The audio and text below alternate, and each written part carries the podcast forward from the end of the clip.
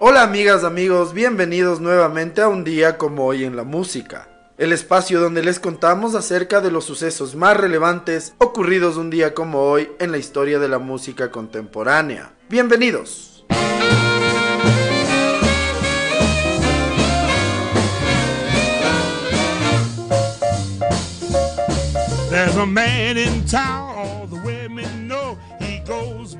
Un día como hoy en el año de 1919, nace en Cleveland, Ohio, el cantante y saxofonista Bull Moose Jackson.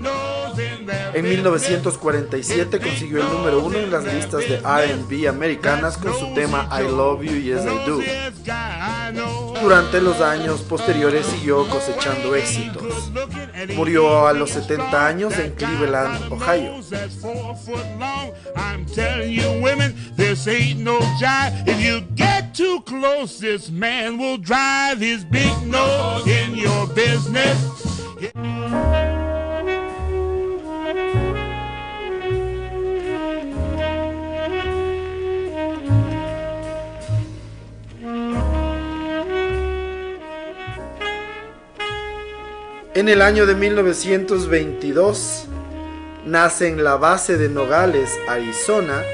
el contrabajista de jazz y band líder Charles Mingus, uno de los músicos más influyentes en el siglo XX en el jazz.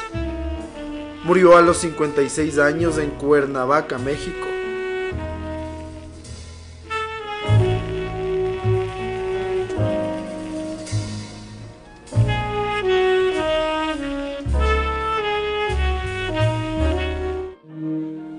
Yo no quiero vivir mi vida sin tu amor.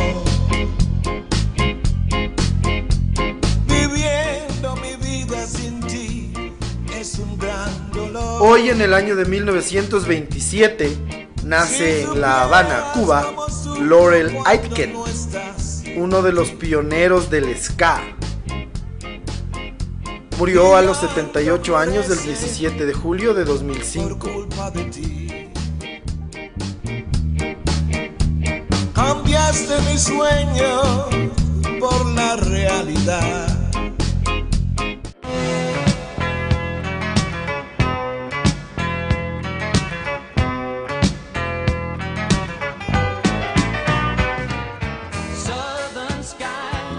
Como hoy en el año de 1936 nace en Delight, Arkansas, el cantante y compositor country Glenn Campbell. Fue uno de los artistas country que antes consiguió hacer el crossover al pop.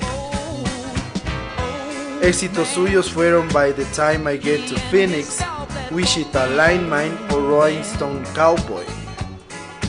Vendió más de 50 millones de discos y ha lanzado más de 70 álbumes. Falleció el 8 de agosto de 2017 a los 81 años en Nashville, Tennessee.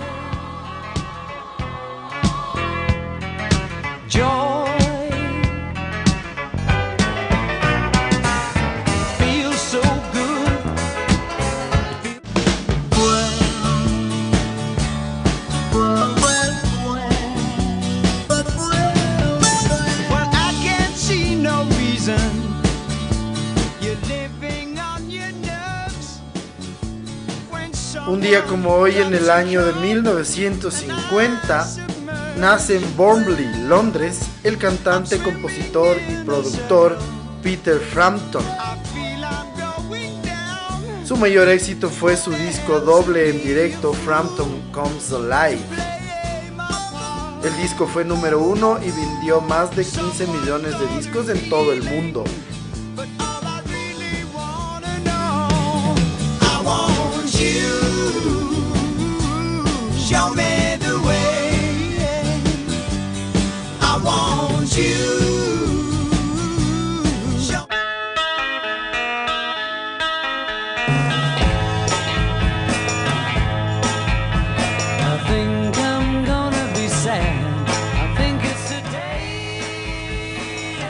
En el año de 1965, los Beatles consiguen el número uno en la lista británica de singles con el tema Ticket to Ride, que está tres semanas en lo más alto.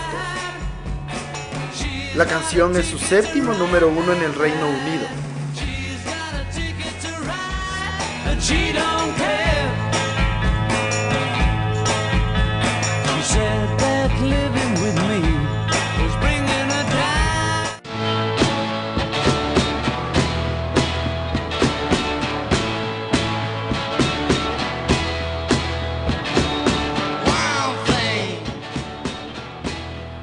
En el año de 1966, The Trucks publican su gran disco Wild Thing, que llegará a ser número 2 en el Reino Unido y número 1 en los Estados Unidos durante 7 semanas.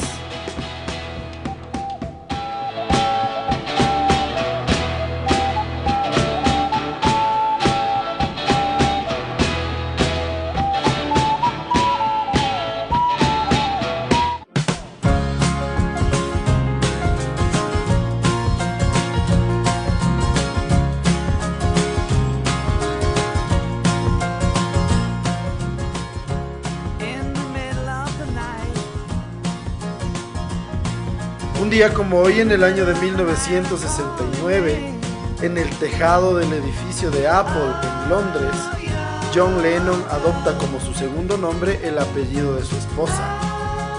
Cambia su nombre de John Winston Lennon a John Ono Lennon.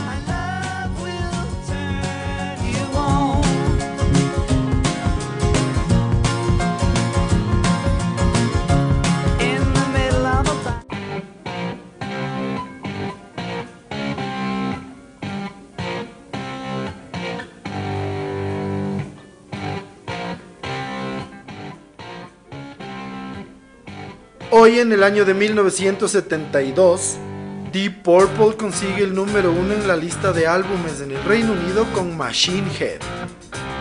El disco estará tres semanas en lo más alto. El álbum tiene el clásico Smoke on the Water.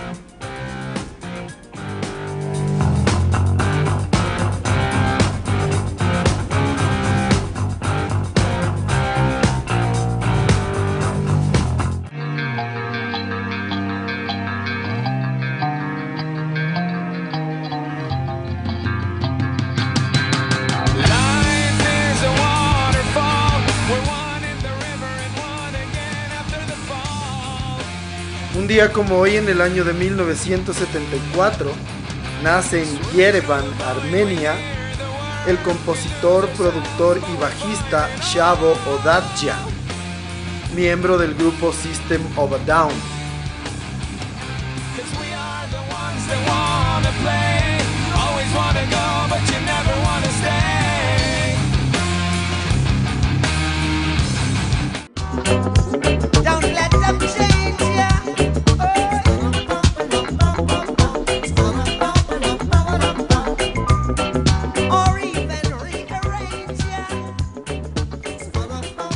En el año de 1978, Bob Marley and the Wailers tocan en el One Love Peace Concert en Jamaica. Es la primera aparición en ese país de Bob Marley después del intento de asesinato en su contra un año y medio antes.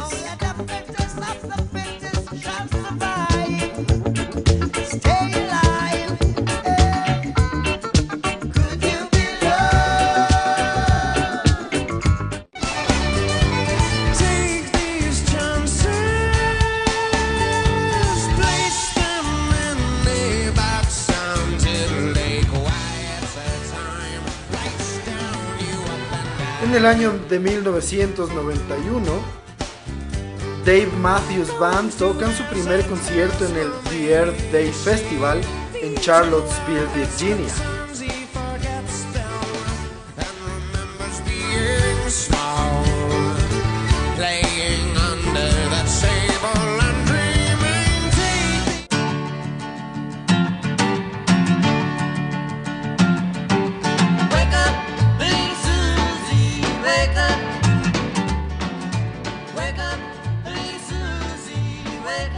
En el año de 2003 muere a los 77 años el compositor de country Feliz Bryan. Junto a su esposa, fallecida en 1987, formó uno de los dúos de compositores más importantes del country con temas para los Everly Brothers como Bye Bye Love, All I Have to Do Is Dream y Wake Up Little Susie. Raining in My Heart para Buddy Holly y temas para Bob Dylan, los Beatles, Tony Bennett, Simon and Garfunkel, Sarah Vaughan, Grateful Dead, Dolly Parton, Elvis Presley, los Beach Boys, Roy Orbison, Elvis Costello, Count Basie, Dean Martin y muchos otros más.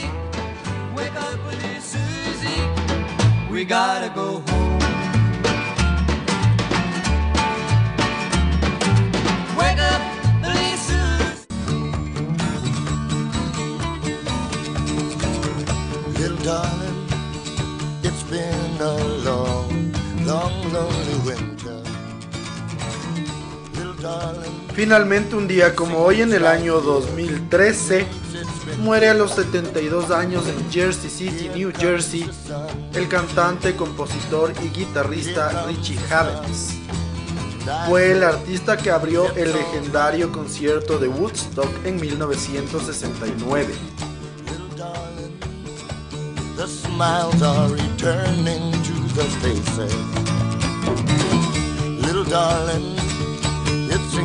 Shadows go so long before my eyes,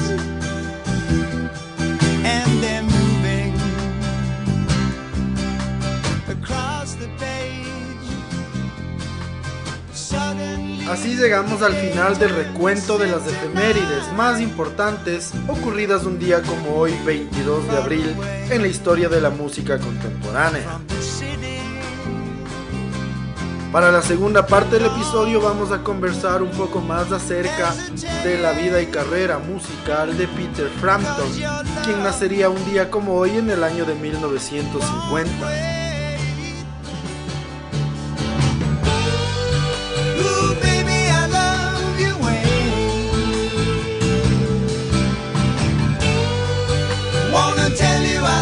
El cantante, compositor y guitarrista Peter Kenneth Frampton nació un día como hoy en el año de 1950 en Beckham, Inglaterra. Criado en una convencional familia de clase media, Frampton fue un prodigio musical. Aprendió por sí mismo a tocar la guitarra a los 7 años. En los siguientes años dominó complejos riffs de jazz, blues y rock.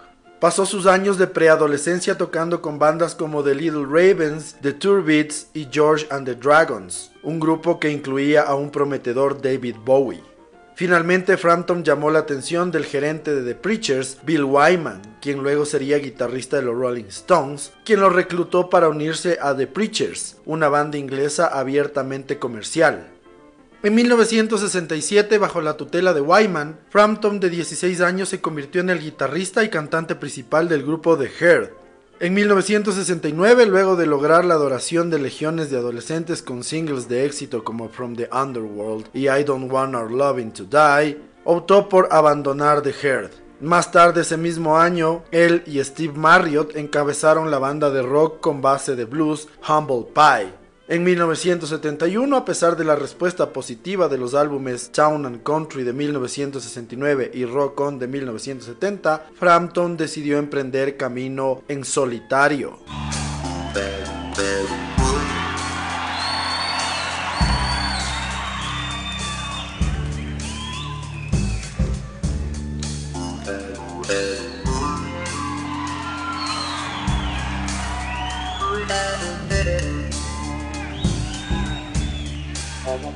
Frampton contribuyó con George Harrison en su primer disco en solitario, el All Things Must Pass, y con Harry Nilsson con Son of Smilson. Lanzaría su carrera como solista con el álbum debut Wind of Change de 1972. Realizó numerosas giras durante los siguientes años, promocionando los álbumes Frampton's Camel 1973, Something's Happening 1974 y Frampton de 1975. La popularidad de estos álbumes, junto con sus cautivadoras actuaciones en vivo, culminaron en 1976 con la doble grabación en vivo de Frampton Comes Alive, que vendió más de 10 millones de copias. El LP tuvo la notable distinción de ser el álbum de rock en vivo más vendido de la historia. Mientras que los singles Baby I Love Your Way, Do You Feel Like I Do y Show Me the Way dominaron las listas americanas. Considerado como el logro más importante de su carrera, el álbum influyó en las revistas Billboard y Rolling Stone para nombrarlo Artista del Año. Oh, I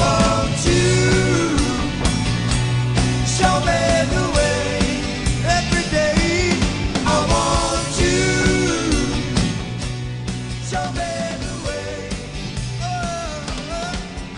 Así concluimos otro episodio más de un día como hoy en la música. Hoy, entre otras cosas, pudimos conocer un poco más de detalles acerca de Peter Frampton, quien nacería un día como hoy en Inglaterra en el año de 1950. Agradecemos siempre su sintonía y esperamos que nos sigan escuchando en los próximos episodios. Muchísimas gracias. Chau.